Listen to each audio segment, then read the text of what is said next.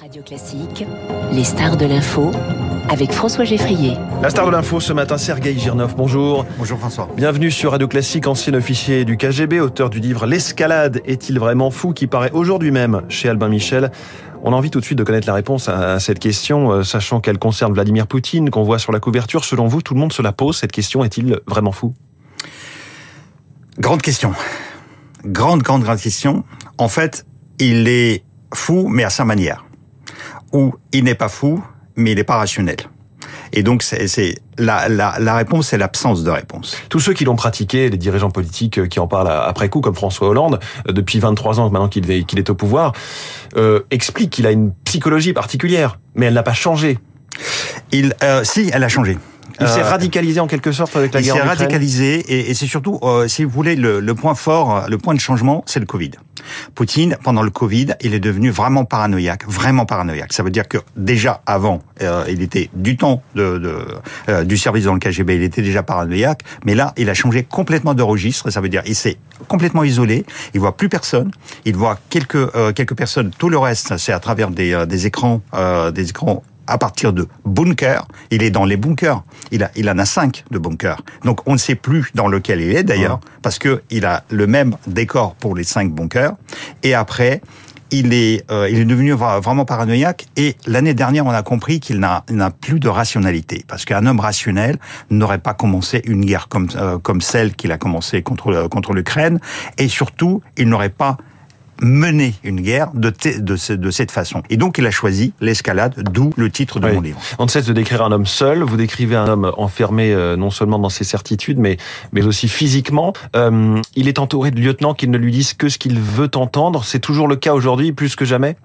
Euh, C'est absolument ça. Et je dirais que non seulement les, les lieutenants, mais aussi les généraux. Mais oui, quand je parle généraux. des lieutenants, je parle de ces euh, voilà. Oui, j'ai compris. De son premier cercle. Tout à fait. Et donc euh, tous les gens autour de lui ne lui disent que euh, ce qu'il veut entendre, mais à un moment donné, même lui, il a commencé, à, il a commencé à douter. Euh, je ne sais pas si vous avez vu, euh, mais quand il s'est déplacé les dernières fois à Lugansk et à Mariupol, Shoigu et Gerasimov n'étaient pas à ses côtés. Oui, ministre de la Défense et oui. et, et euh, le, le, chef d'état-major. C'est que il a commencé à se à se poser les questions. Mais ces deux-là, est-ce qu'ils me racontent vraiment la vérité hum. Derrière cette question de la folie ou non, il y a celle, finalement cruciale, hein, de la capacité de Vladimir Poutine à appuyer sur le bouton nucléaire. Vous y consacrez toute la première partie du livre. Le scénario est vraiment sur la table? Le scénario est plus que jamais sur la table et c'est un tabou euh, en France c'est un tabou en France. On, on, préfère ne pas le savoir. Vous savez, c'est comme à dans quel la... niveau est-ce un tabou? Euh, C'est comme dans la médecine le cancer. Ça veut dire que euh, les gens n'aiment pas parler de cancer euh, dans leur vie. Euh, il y a certains malades qui préfèrent ne pas savoir euh, savoir le diagnostic, oui. et c'est exactement dans la géopolitique avec la Russie. Mais ça veut dire que même au sein des services de renseignement français, on n'en discute pas. Si, les, les, le renseignement, le, les renseignements, oui, parce que ce sont les professionnels du, du renseignement, mais les politiques, non. Si, et, et dans, dans, les médias, on n'entend plus cette question-là. Euh, regardez ce qui s'est passé euh, il y a il y a dix jours avec la visite euh, du ministre de la Défense chinois qui était à Moscou. La veille, Poutine a fait ce que aucun dirigeant russe n'ont jamais fait.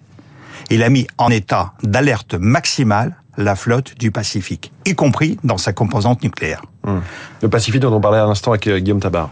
Et rassurez-vous, ça n'a pas marché. Ça veut dire ça quoi ça, voilà, Mettre en alerte et ça n'a pas marché, qu'est-ce que vous entendez?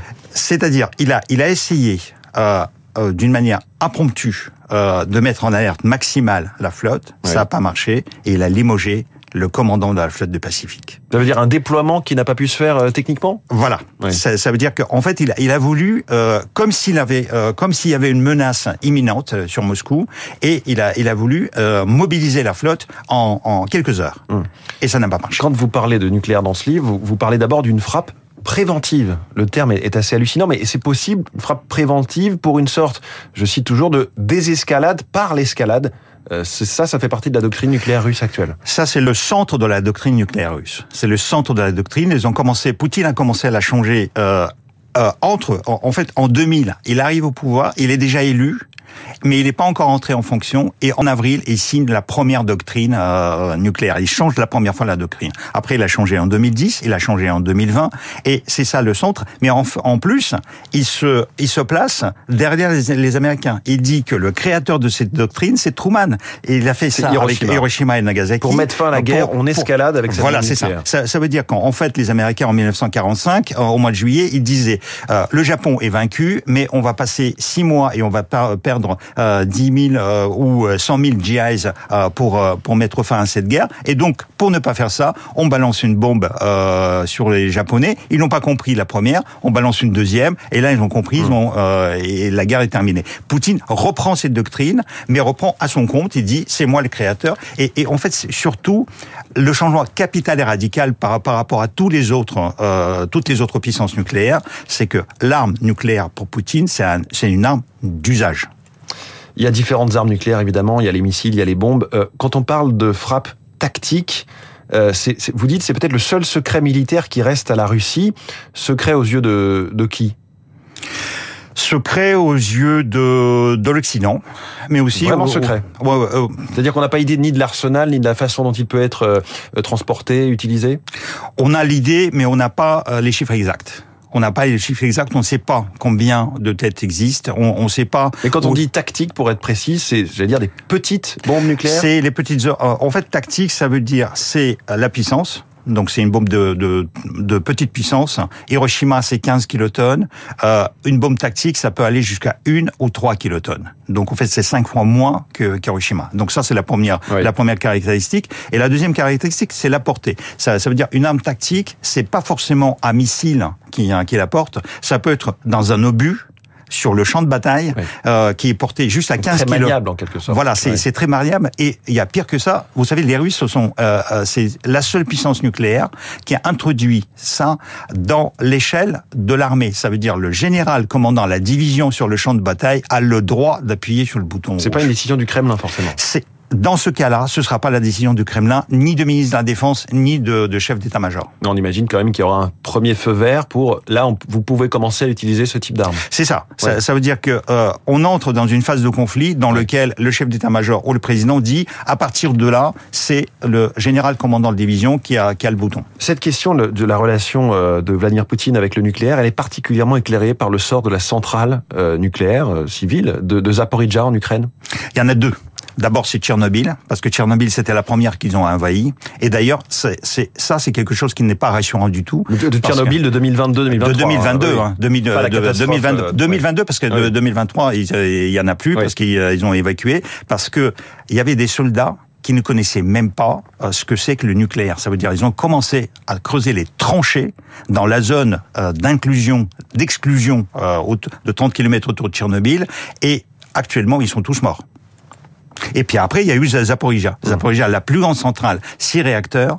Donc la Russie, non seulement envahit cette, cette centrale, la prend en otage, la confisque à l'Ukraine.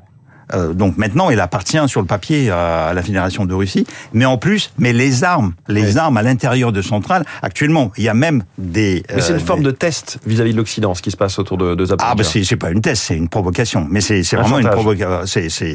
C'est une grande, grande provocation. C'est euh, d'ailleurs, il, il, y tient, euh, et c'est une provocation même face à, oui. à, à l'Agence internationale de l'énergie atomique, qui a réussi quand même à imposer à Poutine la mission avec à la tête de directeur général, mais euh, les Russes sont toujours là. Sergei Girnov, sur le terrain, on parle de plus en plus aujourd'hui d'une contre-offensive ukrainienne. L'Ukraine a enfin constitué des moyens de lancer une opération d'ampleur.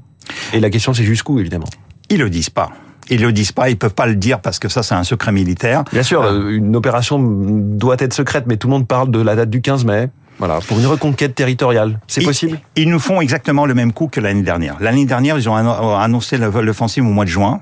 On a passé tout l'été à se dire où est-ce qu'elle est cette offensive. Et puis au mois de septembre, les Russes sont partis de Kharkiv et de Kherson. Et donc là, il va se passer exactement la même chose, sauf que les, les, les points d'attaque sont différents. Donc ouais. euh, voire même peut-être la Crimée.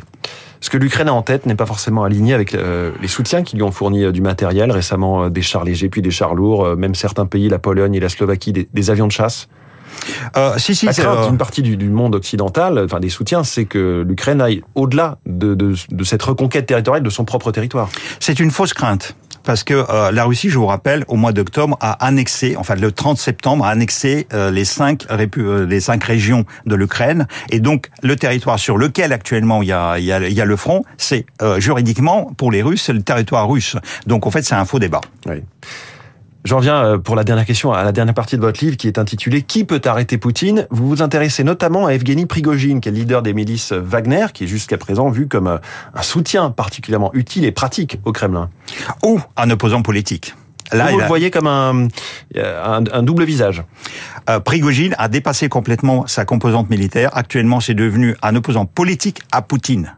Maintenant, il joue parce que c'est la seule personnalité civile, entre guillemets, parce qu'il n'est pas militaire, euh, sur le front. Personne n'est Poutine n'est pas sur le front, Shoigu n'est pas sur le front, Gerasimov n'est pas sur le front. sur quel euh, sujet est-il un opposant euh, C'est simple, simplement qu'il se voit potentiellement au pouvoir en Russie ou il s'oppose sur des, des, sujets politiques Il s'oppose sur le sujet militaire, mais il se pose en trempe russe. Prigogine, c'est le Trump russe qui a commencé la campagne présidentielle de 2024. Donc, il se dit déjà, je suis le prochain président. Et donc, Prigogine, s'il n'est pas assassiné par les gens autour de lui, parce que il s'est créé quand même des ennemis partout, et il, il s'est engueulé avec tout le monde. Il est présent dans euh, une douzaine ou une quinzaine de pays d'Afrique. Euh, cinq. 5 ou 6. quand même vraiment présent. on, va pas, on va pas, on va pas lui donner plus plus de poids en Afrique euh, que ça. Mais à l'intérieur de Russie, en fait, il, s'est s'est fâché avec tout le monde. Mais il a ouvert déjà la campagne présidentielle de 2024. Merci beaucoup, Sergei Gironov, ancien officier du KGB. Je rappelle le titre de ce livre donc qui est sur la table du studio et qui paraît ce matin même. L'escalade est-il vraiment fou? Avec cette photo de, de Vladimir Poutine avec euh, euh, un couvre-chef militaire sur sur la tête, qui paraît donc chez Albin Michel. Merci d'être venu ce matin dans les stars de l'info. Très bonne journée à vous. 8h29 dans un instant, l'essentiel de l'actualité. Puis nos esprits libres, Christophe Barbier et Pascal Bruckner.